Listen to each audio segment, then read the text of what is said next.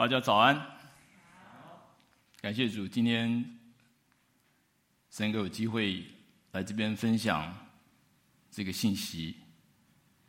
大家已经念过刚才的经文，就是《生命记》的六章一到九节。《生命记》的背景呢，是摩西在他将要离开世上的一个礼拜以前，他把神在西乃山告诉以色列以前的这个诫命呢，在跟将要进入迦南地的以色列下一代，因为他们从来没有听过这个律法，那么的目的呢，就是希望他们能够在迦南地呢，享受神所赐给他们的一切的福气。那我们基督徒呢？我们进入神的家以后呢，我们可以说已经进入神所赐给我们的迦南美地。那么，如何我们能够得到主耶稣基督在这个里面所赐给我们的一切的属灵的福气还有祝福呢？在我们这个现今的时代里面呢？随着这个社会价值观的改变呢，很多非法的事情呢，现在都变成合法。比如说这个刺青、大麻、同性恋、婚前性行为，还有堕胎呢，都已经合法化，使得呢我们的信仰呢，今天到处的都受到这个严厉的挑战，而教会呢，逐渐。就跟这个世界的价值观妥协了，就像圣经所说的哈，因为不法的事情增多了呢，所以那个人的爱心就冷淡了。那么教会如何能够恢复起初爱神的心？我们今天就要从最大的诫命这段生命的经文呢，一起来思考。我们在开始以前，我们先做个祷告。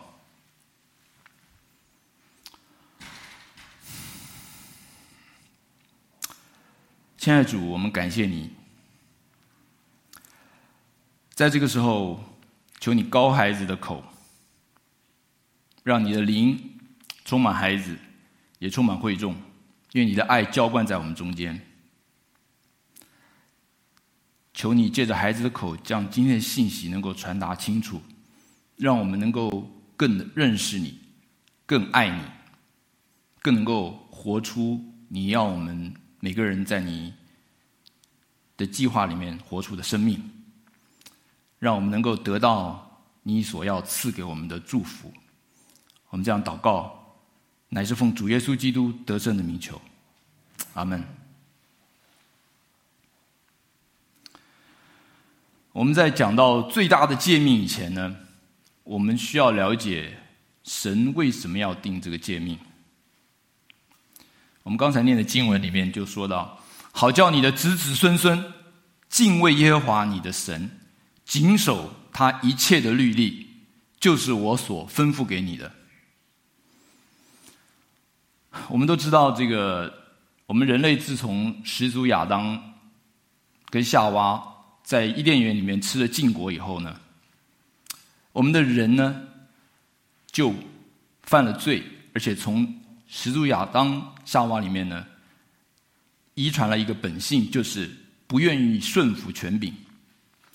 我们很不喜欢规条，我们也很不喜欢诫命，都觉得那些事情是限制了我们的自由。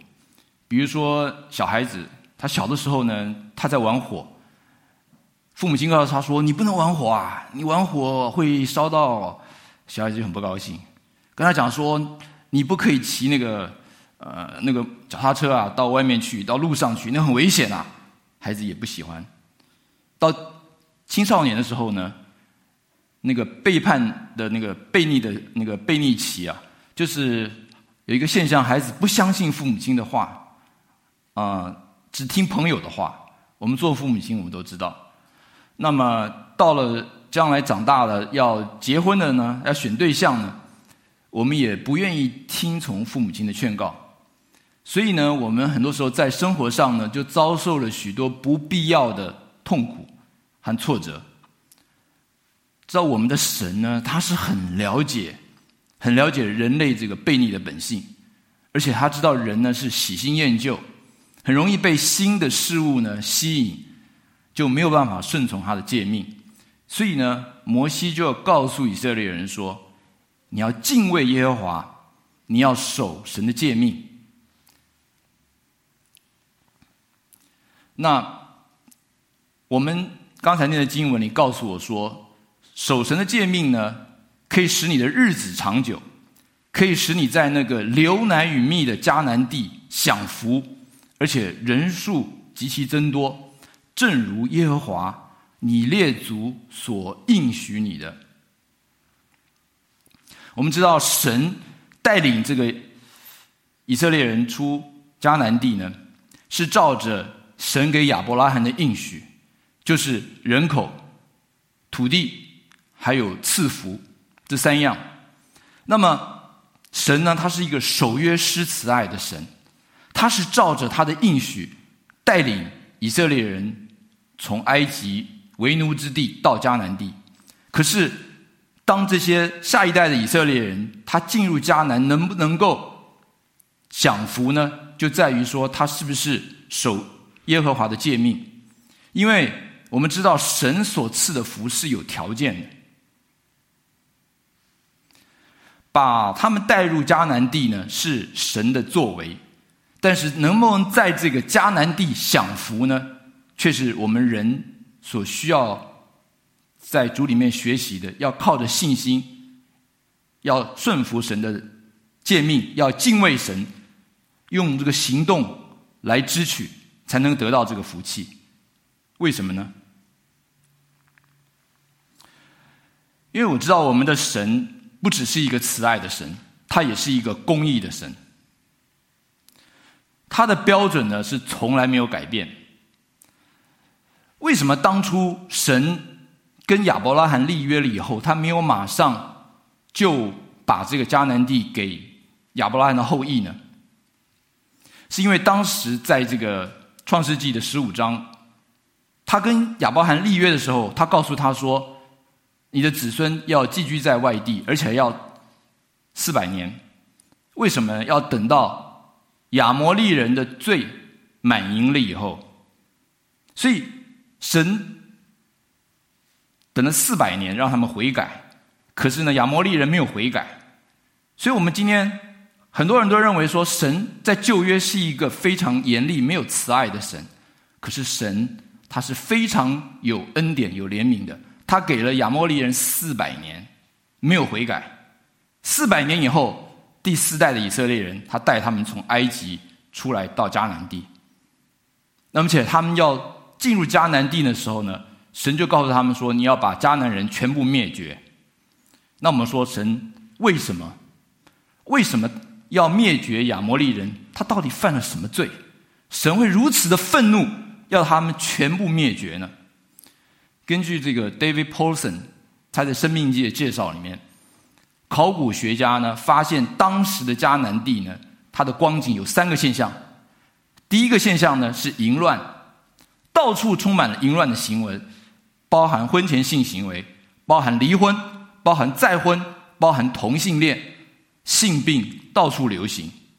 第二个呢，是社会不公平，贫富悬殊，欺负孤儿寡妇。那第三个呢，是偶像充满，他们拜多产的这个巴力，多产的亚瑟拉，而且呢，在庙庙里跟庙妓行淫。而且呢，还拜假神巴力，并且呢，将儿童呢，就是烧在这个烧死献给摩洛来献祭，所以他们已经把这个迦南地整个都污染了。所以神说：“你们要进去，而且要把迦南人全部灭绝。”那我们刚才听到这个现象呢，我们想想，现今的现象，到处充满了性的吸引力。婚前性行为、离婚、同性恋、贫富悬殊、人拜偶像。而且呢堕胎，这些事情呢，是不是跟当初在迦南地的那些人很类似呢？所以神就告诉以色列人说：“你进入迦南地，如果你学他们的话，你跟他们一样败坏的话，我也一样会把你们赶出去。我今天要带你们去。”我可以灭他们，可是我要带你们去，我让你们赶出他们，就是要你们知道说，有一天你们跟他们一样的时候，我也要同样把你们赶出去。所以神，我们的神就像父亲一样，他是一个很慈爱的神，他也是一个公义的神。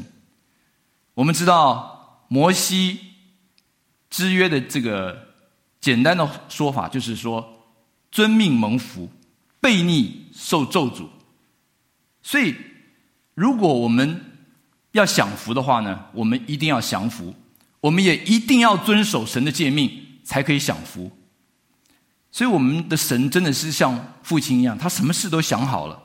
他也警告以色列人，他说：“你如果不听我的话，就会有这样结果。”所以，我们的父亲就像我们的父亲一样，我们的父亲常常告诉我们说：“你不可以去玩火，你玩火你就会烧身。”你不可以去做某某事情，就像这个父亲一样这么疼爱的孩子，所以我们的神其实是一个非常有怜悯、有恩典、有慈爱的神。他是希望迦南人，他是希望以色列人进入迦南地，能够蒙福，能够享福，能够日子长久，能够那个人数增多，而且能够得到神所赐的这个美地。那么后来以色列人果然是真的悖逆了，而且呢，他们就真的被神赶出了迦南地，而且他们被神呢在列国里面抛来抛去，因为他们所做的行为呢比迦南人更邪恶，他们拜假神，所以呢，我们看到神是一个公义的神，他非常的公义，他没有偏袒任何的人。我们常说，神是以色列是神的选民，可是神对以色列的这个惩罚是非常严重的，因为神是个公平的神。今天这个时代，我们虽然时代改变了，但是神的标准并没有改变。我们觉得很多时候这些新这些这些事情好像是新鲜的事情，其实没有任何新鲜的事，在日光之下没有任何新鲜的事情。这些事情以前人做过。现代人仍然做，但是神的标准没有改变。神把这些事情记在圣经上呢，就是要给我们一个诫命。所以我们需要了解，诫命为什么要定，是为了我们的好处，我们才能从心里面愿意顺服神。我们刚才念过这个经文，就是这个。第四节到第五节说：“以色列，你要听啊！耶和华我们的神是独一的主。”这个“听”字呢，希伯来文是“西马”。西马的意思呢，不只是听听而已，而是要听从，也就是要顺服神的诫命。那么这一段呢，从四到九节是犹太人非常著名的一个祷文，是“西马 Israel”，示玛以色列人。那么犹太人早晚呢，他们都会背诵，而且是祷告，所以这段经文是对犹太人非常重要。而且呢，《生命记》其实是被新约里面引用非常多的，包含我们的主耶稣在被撒旦试探的时候，他都是引用《生命记》，所以这段经文是非常非常的重要。听啊，以色列，我们的神是独一的神。我们知道，在这个马马可福音的这个十二章三十二到二十八到三十节的时候呢，有一个文士来问主耶稣说：“诫命中哪一条呢是最要紧的？”那耶稣回答说：“第一要紧的就是以色列，你要听啊，你要听啊！我们的神是独一的神，所以你要尽心、尽性、尽意、尽力爱主你的神。这就是我们最大的诫命。”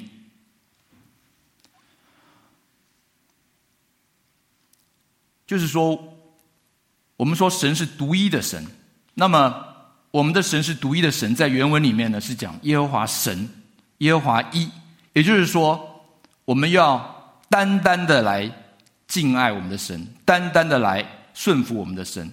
为什么呢？因为神告诉以色列人说：“我是用大能的手把你们从埃及为奴之地拯救出来，我是用神迹奇事把你们带出来。”所以呢，这个事情是我照着亚伯拉罕之约的应许，不是因为你们有多好，所以我带你们去迦南地，而是因为迦南人太坏了，所以你们要照着我的应许。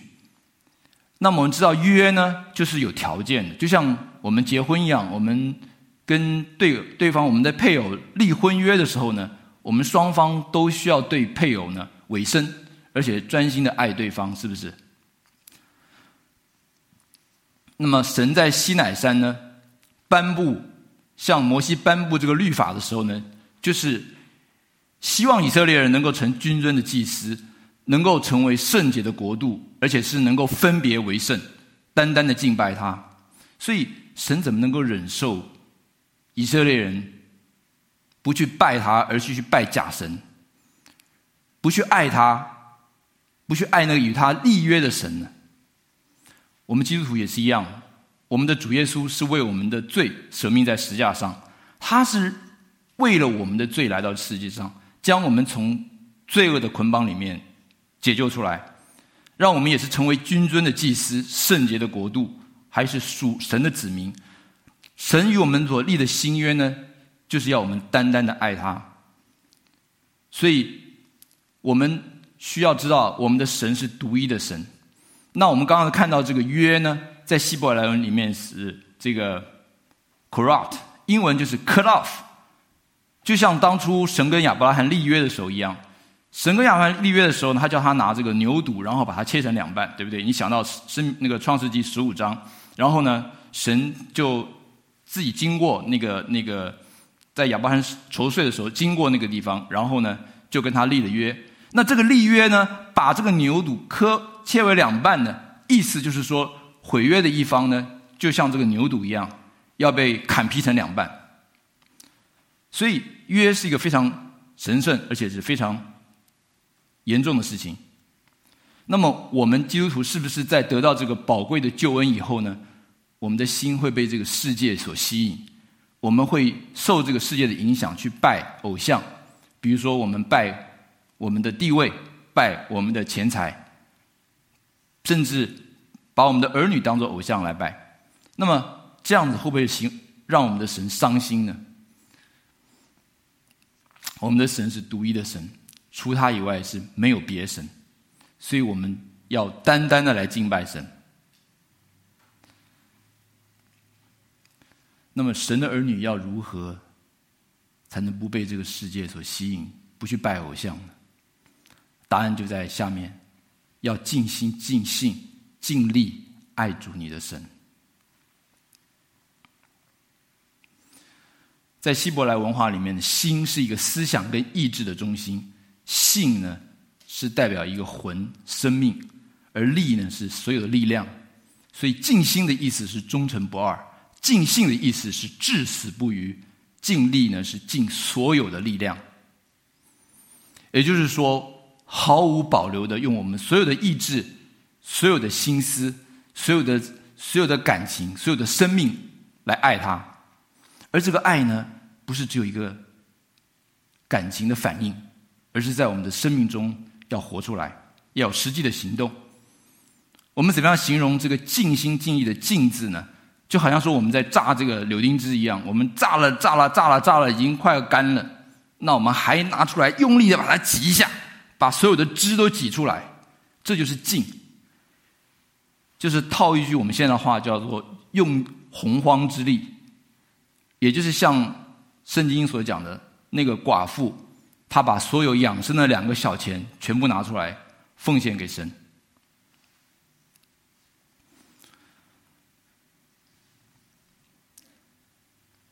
所以我们要问说，主耶稣。为什么说最大的诫命是尽心、尽性、尽尽尽性、尽力爱主你的神，而不是尽心、尽性、尽力遵守你的诫命呢？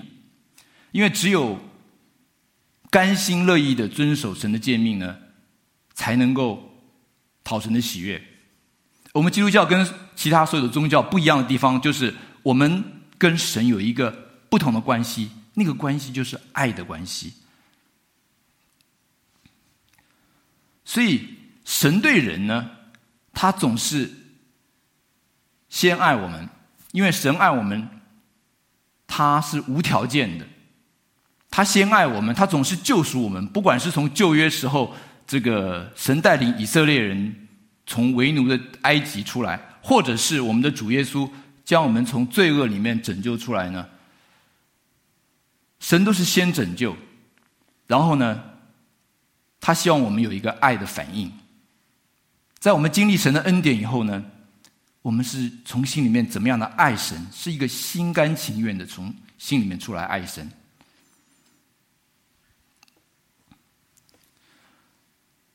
我们看到这这个经文说，这个约翰一书二章十五节说：“不要爱世界和世界上的事，因为人呢，若了爱世界呢，爱父的心就不在他里面了。因为世界上的事呢，像肉体的情欲、眼目的情欲，还有今生的骄傲呢，都不是从父来的，而是从世界来的。所以，只有尽心、尽性、尽意的爱神，不爱这个世界呢。”我们才能够守住神的诫命。我们都知道所罗门，他是大卫王的儿子，那他呢是世界上最有智慧的人，因为他在刚开始接王位的时候，他非常谦卑，他跟神求智慧。神说：“你没有求智慧，你没有求钱财，你没有求地位，你也没有求任何的事物，但是你求智慧，好来治治理你的百姓。”所以神赐给他的智慧是前无古人后无来者。可是你知道吗？所罗门他又这么有智慧，但是他却用他自己的智慧去做他自己认为对的事情，而没有遵守神的诫命。他为自己积攒马匹，他为自己娶了三千个嫔妃，结果这些嫔妃呢，就把他的心给夺去了。所以所罗门后来爱这些嫔妃呢，超过爱神。他去敬拜这些嫔妃，给他们建的这些庙、这些假神，他去拜这些假神，所以呢，就惹了神的发怒，以致呢，以色列后来呢，就分成南国跟北国两个国家。所以神要我们说，不要爱这个世界，要因为爱世界呢，我们爱神的心就不在里面了。我想很多人都看过这个电影哈，叫做《屋上提琴手》。这个屋上提琴手呢，是描述在这个俄国在沙皇时代呢，在这个共产党还没有这个革命成功以前呢，那描述在一个犹太社区里面，一个父亲他有五个孩子，那么其中三个孩子已经到了适婚年龄了。那么这个父亲呢，他是在这个传统的文明律法跟这个现代的这个。价值观里面来挣扎，挣扎什么呢？他说：“我要怎么样能够守住我的传统？怎么样能够守住犹太的律法？”他从小就教导这些孩子。如果看电影的话，他们每一次都有这些 Sabbath，他们都有安息日，他们都有这些的呃教导。可是呢，最后这个三个孩子呢，都没有照着他们的传统跟律法，而分别跟这他们三个所爱的呃男生呢，就。一者是结婚，或者是离离家出走了。那么最后认的第三个女儿呢，所嫁的还不是以那个犹太人，她嫁的是一个俄罗斯人。所以呢，我们可以看得到说，我们要守律法呢，如果没有爱神的心，是守不住的，因为这个世界的吸引力太大。那我们从台湾来的，我们都知道哈，那个彭彭会宣教士哈，我们都知道很多。如果你没有听过彭会，你应该也听过天韵的诗歌，对不对？很多人都听过天韵诗歌，天韵诗歌呢，对我来讲也是影响非常大。因为那个，在我来美国的时候，刚开始的时候最孤单的时候呢，他真的是安慰我的心。那彭蒙慧呢，他从小就受了母亲的教育，母亲就教他怎么样去舍己。他将他最心爱的洋娃娃给了邻居那个穷苦的小女孩，因为那个女孩很喜欢那个洋娃娃。他十二岁的时候呢，他听到中国这个名布道家纪志文呢，他讲到，他听到来自中国的声音，他说哪里，那里有千万的灵魂没有听过福音，他们需要帮助，有谁愿意去呢？是有一股没有办法抗拒的力量在他心里面，他就立下了心志，说：“我将来我长大了，我一定要去中国。”后来他果然成成就成呃，能够机会到成全了，到这个去中国。可是呢，刚到中国以后呢，刚好碰到这个政权变色。我们也知道那个时候，呃，共产党就把所有的这些外国宣教士都赶出了中国。那彭蒙惠女士呢，她就辗转来到台湾。那她到台湾以后呢，那个时候呢，她刚好认识一个男一个男一个。一个爱她的一个男生，那么他为了要遵守对神的承诺呢，他就不愿意离开台湾。下面就是他的自己的一个故事。他说：“我在一九五四年那年，二十八岁那年，我在花莲认识了罗伊。他是那位高大魁梧、为人风趣。”而且和我住的地方不远，他在那家医院里面服务。那么有空的时候呢，他的工作单位呢，就会跟我一起去探访那些穷苦的、需要帮助的人。我们给他们奶粉，给他们这些食物。那么我们会在一起，有机会向人传福音。我们在一起有一年的时间。后来呢，他的单位要派他去越南，在他走以前呢，他就跟我讲说。我们结婚吧。他的眼神充满了兴奋的眼神。他说：“以后我们可以回美国定居。”结婚，回美国，这不是我心里所想的吗？早年我为了实现我对神的心愿，我在学校，我在教会，我都不敢对感情有任何的承诺，为的是怕避免那些没有结果的感情的痛苦。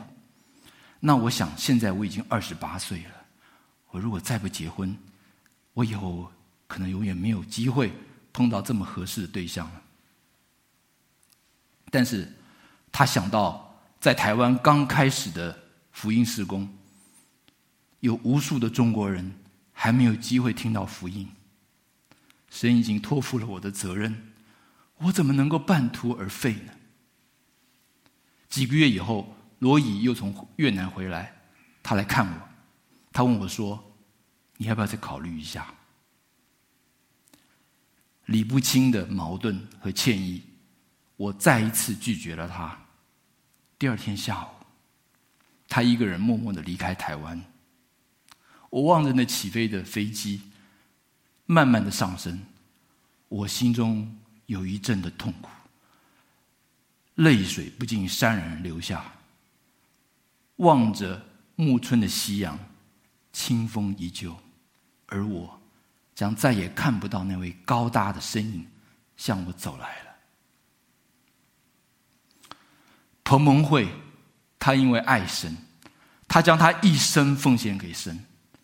他办的空中英语教室，他办的天韵诗诗班，那个歌声，跟他自己一生在台湾生命的见证。带领着许多的人归向神，都是因为彭蒙惠，他爱神，他愿意舍弃他所最爱的、最心爱的，所以他能才能够遵守神他对神的承诺。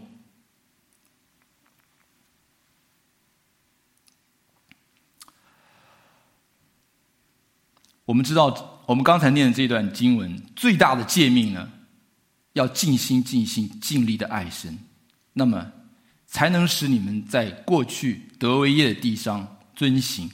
所以神要我们有爱的行动，因为主耶稣说：“有我的命令呢，又遵守的这个人才是爱我。”而爱我的呢，必蒙我父爱他，我也要向他显现。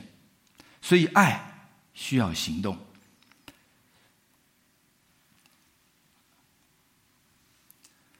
我们的我们的神是有行动的神，他不是用嘴巴说爱我们，他是差他的独生爱子为我们的罪死在十架上。主耶稣他的舍身不只是彰显了神的爱，他更彰显了神的公义，你知道吗？因为我们犯了罪，我们没有办法靠着我们的行为来赎罪。所以主神就派他自己独生爱子，那个没有罪的，为我们的罪被钉在石架上。我们的人是没有办法守住律法的，但是神是公义的神。我们既然没办法付这个代价，他就差了他独生爱子为我们的罪付上了代价。所以我们人可以经过相信主耶稣基督呢，就可以把我们从亚当夏娃始祖所犯的这原罪，借着耶稣基督的宝血完全洗净了。所以我们说救恩是白白的，可是这个代价是非常大的，是因为主耶稣来到这个世上，为我们受了这么多的苦，而被钉在十架上，为了满足父神的公义。所以我们要如何以我们的行动来回应神的爱呢？所以我们需要遵守神的诫命。那么我们需要第一个就是要将神的话放在心上。我今日吩咐你的，你都要记在心上。我们都知道，当我们谈恋爱的时候呢，我们的配偶、我们的情侣呢，我们的对我们的对象呢，我们常常很珍惜他所写的情书，对不对？每每一封我们都要仔细看，看了又看，看了又看。那么这。我们的我们这个读神的话也是一样。我们如果是对神重视，我们爱神的话呢，我们也需要常常的把神的话记在心上。呃，我常常这个有的时候，我我的妻子跟我讲的话呢，我记不住啊。她说：“你是不是真的爱我？你如果是重视我的话呢，你怎么连我的话都记不住呢？”所以，记住你爱的人的话是非常重要的。不但是代表说你重视他，而且是代表说你爱他。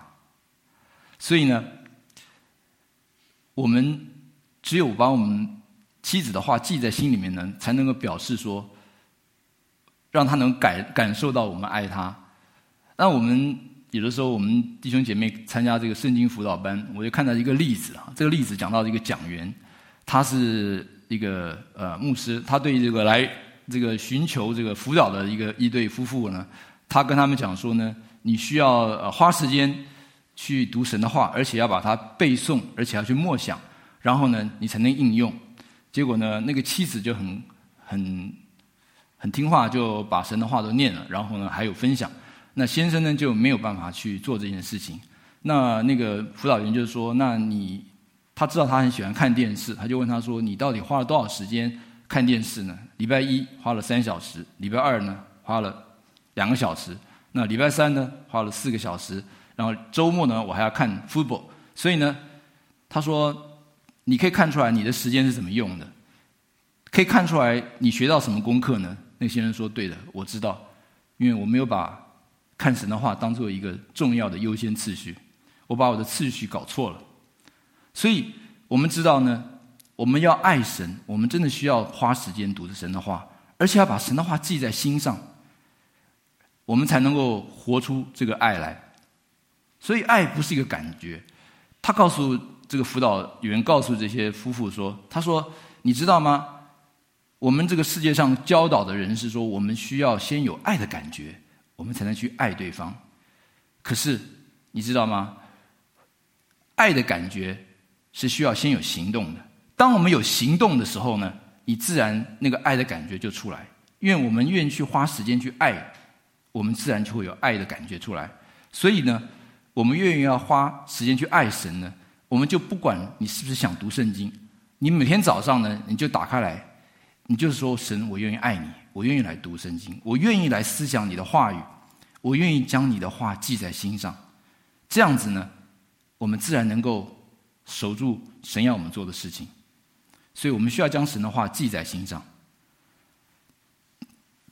那同时呢，神也告诉我们说，要殷勤的教导你的儿女，无论是坐下，在家里面，或者是行路躺卧，起来都要谈论。神其实要告诉我们这些话，就是说，让我们家里面成为一个神这个教导的一个学校。我们在家里面呢，我们需要殷勤的教训我们的孩儿女，因为只有在家里面呢，才能够更深入透彻的将神的话活出来。而带出这个教导的效果。那么，神告诉我们要如何的教导我们孩子呢？就是说，不管是在坐下，或者是行路，或是躺下起来，我们都要谈论。所以，就是代表说，在日常的生活，我们的每一个生活细节，我们都是要照着神的话去做，让神的话呢，成为我们生活的生命的一部分。那么，在任何时候都是可以去谈论圣经的。你知道我们的儿女呢，不是天生就跟神有这个立约的关系。我们的我们的儿女呢，我们说过，只有这个神的儿女，没有神的孙女啊。我们的儿女呢，是需要他自己跟神建立那个个人的关系。所以，我们做父母亲呢，我们需要帮助我们的孩子，我们需要帮助他跟神建立这样的关系。我记得，当我的孩子还在家的时候呢。我跟妻子总是要每个礼拜花一些时间，不管是再忙呢，我们总要花一点时间有一个家庭的敬拜、家庭的礼拜时间。我们在那个时候，我们就会跟孩子一起唱诗歌，我们可以读一段圣经，我们也可以分享我们生活日常发生的事情，我们也可以一起祷告，让我们的孩子呢经历到神，他是真实的神。所以，当我们孩子长大以后呢，我们就容易，呃，从小建立这个关系，让他能够继续的在神的家中，继续的跟神有那个关系。当然，我知道大家在今天 Silicon Valley 或者是在这个今世的这个世界里面，我们都很忙，我们每个人都有很大的生活压力，不管是经济上的，不管是工作上的压力，或者是我们对儿女的期待，我们会常常花很多的时间带着孩子去学东学西的。但是呢，所以我们觉得我们没有时间去读神的话，甚至我们也没有办法去教导我们的孩子。但是你知道吗？当你不教导你的孩子的时候呢，你就会让这个世界来教他们，而且给他们错误的观念。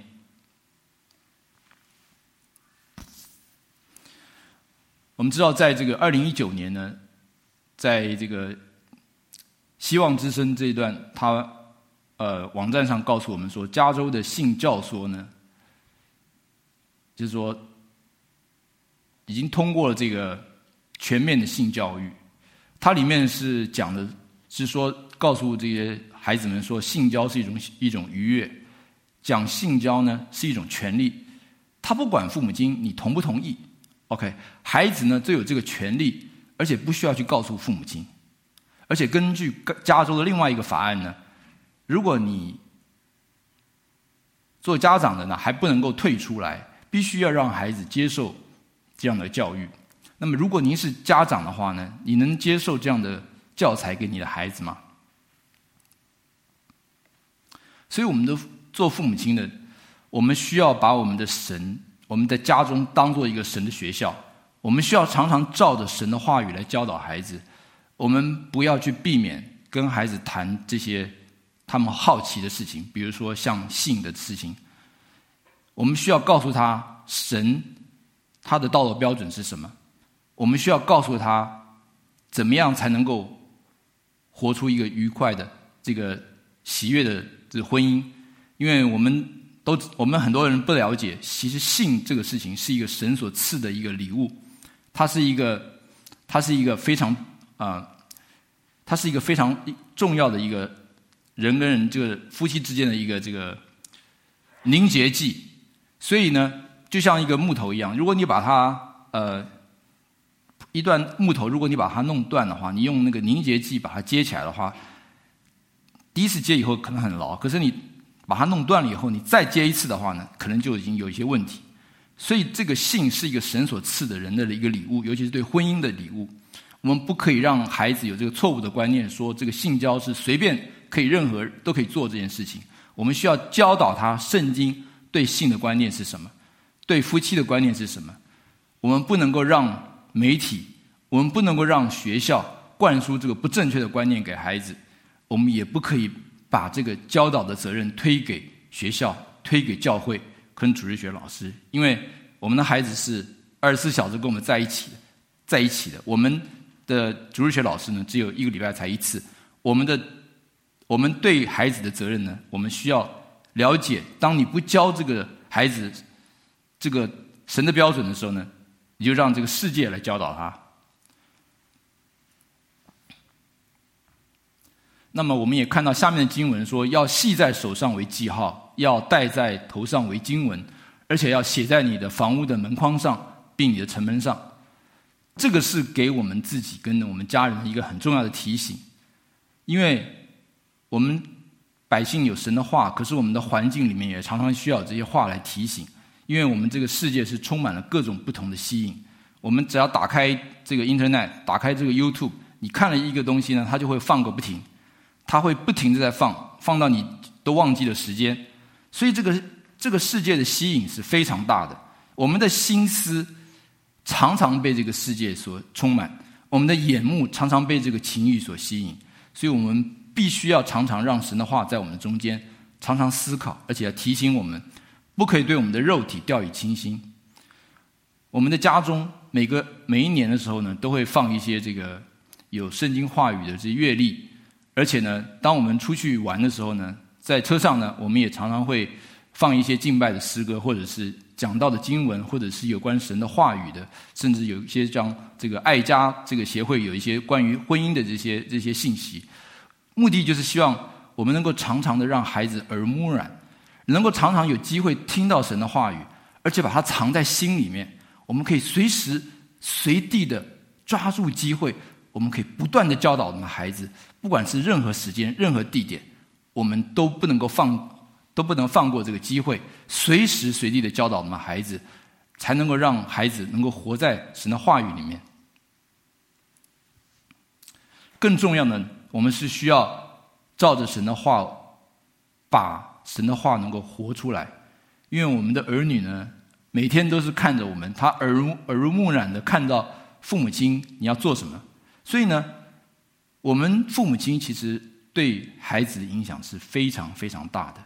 因为我们的价值观呢，都会借着日常的生活，不知不觉的呢，传递给我们下一代。我们青少年常常说父母亲的一句话，我不知道大家记不记得，叫做什么？hypocrite。什么叫 hypocrite？就是伪君子啊，就是说一套做一套。所以我们父母亲呢，常常说叫孩子不要晚睡，我们自己看电视看得很晚。我们常常叫孩子呢，嗯，就是嗯，要读圣经，可是我们自己不读圣经，所以那这样做一套呢，说一套呢是行不通的，因为我们重视什么呢？我们的孩子是了解的，我们是关心孩子去上名校呢，我们还是关心孩子是不是有一个好的属灵的朋友？我们是每天关心早上起来第一件事呢是看股票的市场的高低起落呢，我们还是？早上起来先看圣经，所以我们做的一言一行，我们的孩子都看在眼里面。他知道我们是爱这个世界呢，还是爱神。所以我们要尽心、尽性、尽力的爱神呢。我们的父母呢，一定要能活出这个信仰，我们才能够将神的信仰跟祝福传递下去。我也知道，在这个。时代潮流跟这个社会环境的影响之下呢，我们也许有一些孩子已经离开了神，不去教会了，但是我们不要失望，我们要继续的关心他们，我们要常常的为他们祷告，我们要跟他们维持一个很好的关系，我们要帮助他们亲亲近神，我们有机会我们就寄一些属灵小品给他们。我也常常有机会的话，孩子已经离开了，我还寄给这个每天有机会的话，我寄这个 Daily Bread 这个每天灵修的小品给他们。嗯、呃，他们有机会，他们也会看。所以我们要常常关心他，我们要常常关心他们，我们不能够放弃，因为我们的神是在我们悖逆的时候，仍然是爱我们，他仍然是差他独生爱子为我们舍命，所以我们爱我们的孩子，我们不要放弃，我们相信神仍然掌权，我们要常常的为我们的孩子祷告，我们要相信神有他最好的时间。有一天，他会带我们的孩子回家，所以我们永远不要放弃，我们要继续的仰望神，随时的有机会跟孩子维持好的关系。我们今天讲到最大的诫命，我们先讲到说神为什么要定诫命？他定诫命是为我们的好处，为让我们的日子长久，让我们能够在神赐给我们的地方享福。而且能够人数增多，而且能够照着神所赐给我们的这些属灵的应许给我们。那我们也讲过，什么是最大的诫命？就是我们神是独一的神，除他以外没有别神，而且我们要尽心尽性尽力的爱主我们的神。我们要有爱的行动，我们要随时随地的将神的话记在心里面，而且要。有机会就要随时随地教导我们的孩子。好，我们一起来做个祷告。主要我们，你今天给我们这样的话语，你帮助我们来思想你对我们的爱，是因为你先爱我们，不是因为我们配得，而是因为你为了我们的罪。先差你的独生爱子来到世界上，主啊，我们今天在这个弯曲悖逆的时代里面，充满了各种不同的吸引，充满了各种不同的挑战。但是主啊，你要我们仍然继续的尽心、尽心、尽力的爱你，因为我们要思想，我们常常活在你的话语里面。主啊，求你借着你今天的话语，继续的感动，来教导我们。让我们跟我们的孩子都能再一次经历到你的信实，也让你的祝福能够继续的传下去。还是这样祷告，乃是奉主耶稣基督得胜的名求。